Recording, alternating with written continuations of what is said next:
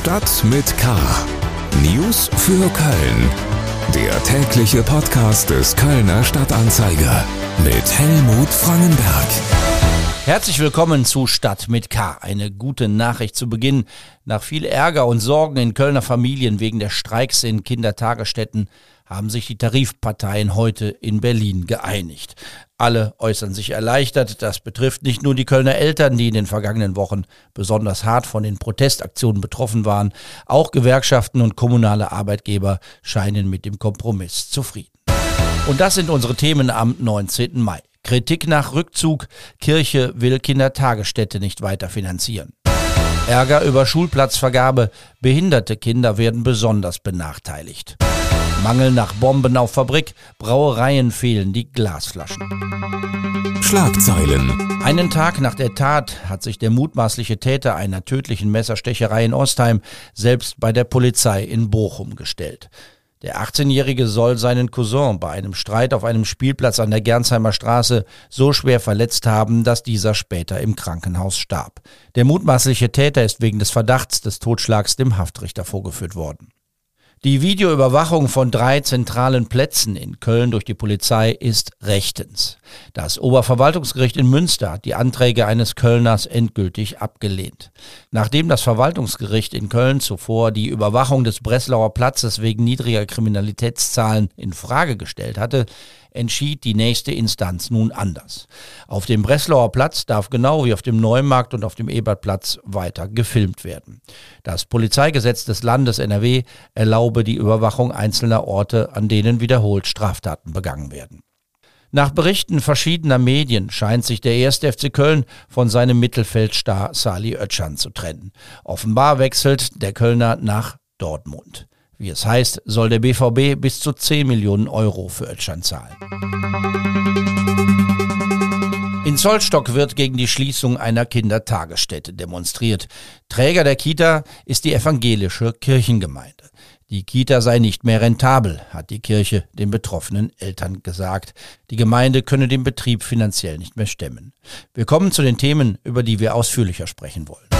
Kirche. Man könnte die Geschichte über die Schließung einer Kindertagesstätte in Zollstock als traurigen Einzelfall abtun. Aber wenn die Kirche eine Kita schließt, geht es eben um mehr als die Nöte der betroffenen Eltern und Kinder. Es geht auch um die Frage, welche Rolle denn die Kirchen in dieser Gesellschaft noch spielen wollen, wenn es noch nicht einmal mehr für eine Kindertagesstätte reicht. Im Studio ist meine Kollegin Kathi Stolzenbach aus der Lokalredaktion des Kölner Stadtanzeiger. Sie berichtet über das Drama in Zollstock.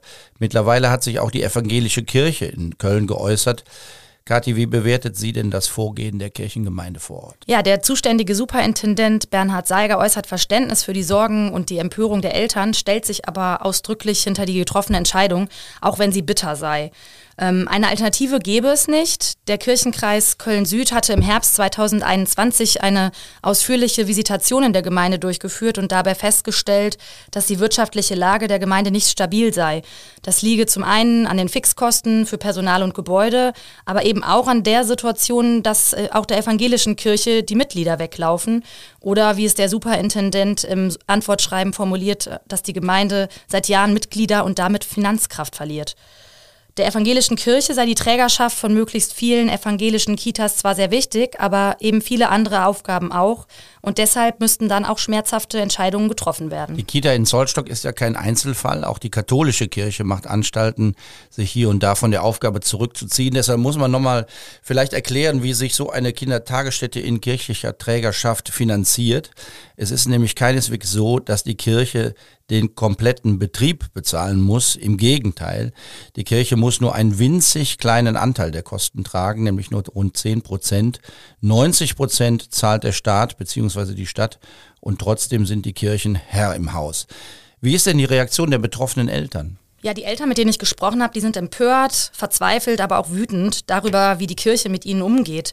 Zum einen beklagen sie, dass sie vor vollendete Tatsachen gestellt wurden und man vorher gar nicht ähm, mit ihnen in Dialog gegangen sei über die Entscheidung. Ähm, ja, dass sie einfach so aus heiterem Himmel für sie kam, die Kita zu schließen. Und ja, sie sind wütend, dass sie einerseits Kirchensteuern zahlen, die Kirche aber jetzt sagt, sie könne die Kosten nicht mehr stemmen. Und einige Eltern haben mir erzählt, sie haben erst vor zwei Wochen neue Betreuungsverträge für ihre Kinder abgeschlossen. Die kommen ab Sommer neu in die Kita und sollten da auch eigentlich bis zum Schuleintritt bleiben.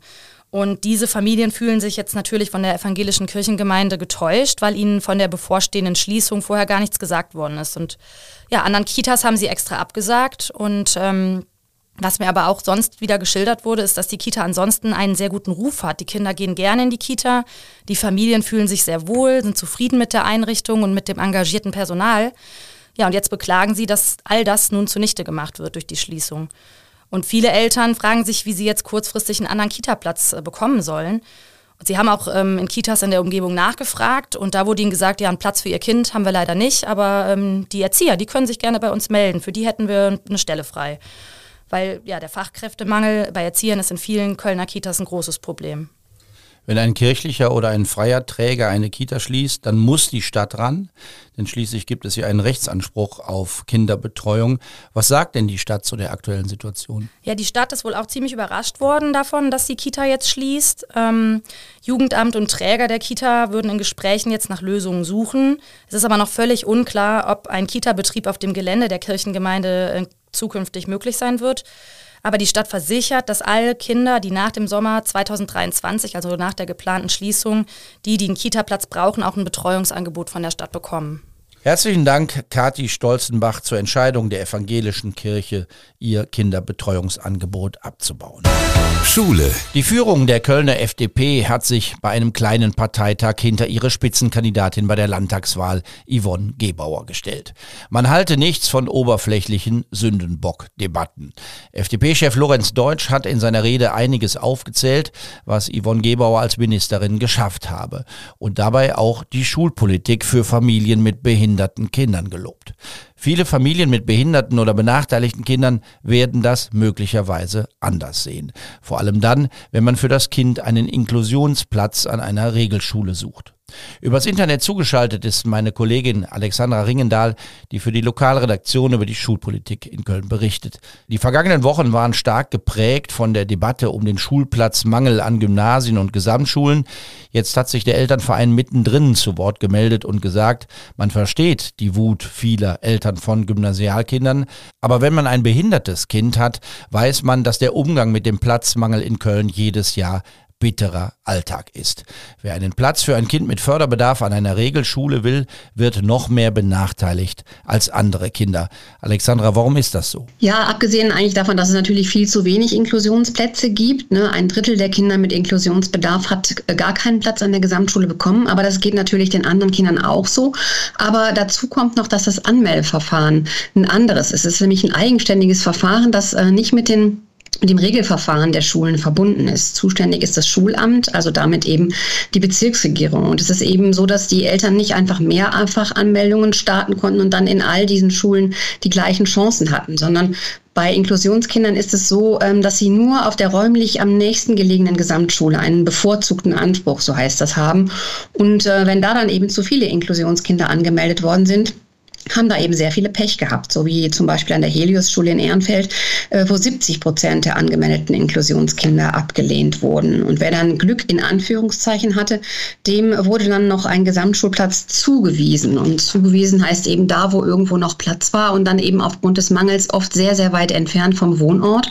Und äh, laut dem Verein mittendrin, der sich um die äh, Inklusionsfamilien kümmert, als Lobby wurden viele quer durch die Stadt oder eben auf die andere Rheinseite geschickt. Und das Problem ist, dass die wenigsten Inklusionskinder einfach mal so mit dem ÖPNV quer durch die Stadt geschickt werden können. Und ein Fahrdienst, der wird aber von der Stadt äh, in aller Regel nicht gebilligt. Und dann müssen das die Eltern leisten, die dann oft mehr als 45 Minuten je Strecke quer durch die Stadt fahren. Und viele geben dann eben auch entnervt auf, weil das neben Berufstätigkeit und anderen Dingen einfach nicht zu stemmen ist. Die wählen dann die Förderschule. Da gibt es dann nämlich einen Fahrdienst garantiert, der die Kinder holt und bringt. Und ähm, das ist es dann, was eben ähm, Eva Maria Thoms von mittendrin eben Mogelpackung inklusive Inklusion nennt. Man tut so, als ob man die vorantreiben will, tut aber nichts dafür, sie zu ermöglichen. Jetzt ist es ja so, dass mittlerweile bei jedem zehnten Erstklässler ein sogenannter Förderbedarf festgestellt wird. Die Zahl steigt. Immer mehr Kinder werden in der Grundschule, wie soll man es ausdrücken, gelabelt oder haben einen Stempel auf der Stirn als behindert, als benachteiligt. Das ist das Gegenteil von dem, was eigentlich alle wollen, die von Inklusion sprechen. Haben tatsächlich mehr Kinder Förderbedarf oder liegt diese Steigerung auch an den falschen Anreizen im System? Ja, de facto haben eben immer mehr Grundschulkinder Probleme beim Lesen und Schreiben lernen, das kann man sagen. De facto haben aber auch die Grundschulen, äh, die völlig unterbesetzt sind, immer, immer, immer weniger Ressourcen, um diesen Kindern auch individuell gerecht zu werden und die zu fördern. Und daher kommt es eben zu dem, was du eben schon angedeutet hast, was die Experten Etikettierungsschwämme nennen. Wenn nämlich die Schulleiter erkennen, dass ein Kind besonderen Förderbedarf hat, stellen sie sehr, sehr schnell einen Antrag auf sonderpädagogischen Förderbedarf, so heißt das. Das ist dann der einzige Weg für die Schulen, auch personelle Ressourcen durch Sonderpädagogenstunden zum Beispiel zu bekommen und ähm, sicherlich grundsätzlich auch im Sinne des Kindes gut gemeint, aber diese Etikettierung führt eben dann dazu, dass ähm, in den ersten Klassen an Grundschulen in sozialen Brennpunkten in Köln inzwischen bis zu 30 Prozent Förderschulen in der, äh, Förderschüler in der ersten Klasse sitzen. Und die haben dann ihre ganze Schullaufbahn, laufen die mit dem Etikett Inklusionsschüler rum, also eigentlich im weitesten Sinne mit dem Etikett einer Behinderung und haben dann eben obendrein, wenn sie auf die weiterführende gehen wollen, äh, noch mehr Schwierigkeiten als die anderen Kölner Kindern, an der Gesamtschule einen Platz zu bekommen. Eine Gesamtschule, die sie erreichen können. Herzlichen Dank, Alexander Regendahl, über die Sorgen von Familien mit Schulkindern, die wegen einer Behinderung oder Benachteiligung besonders gefördert werden müssen.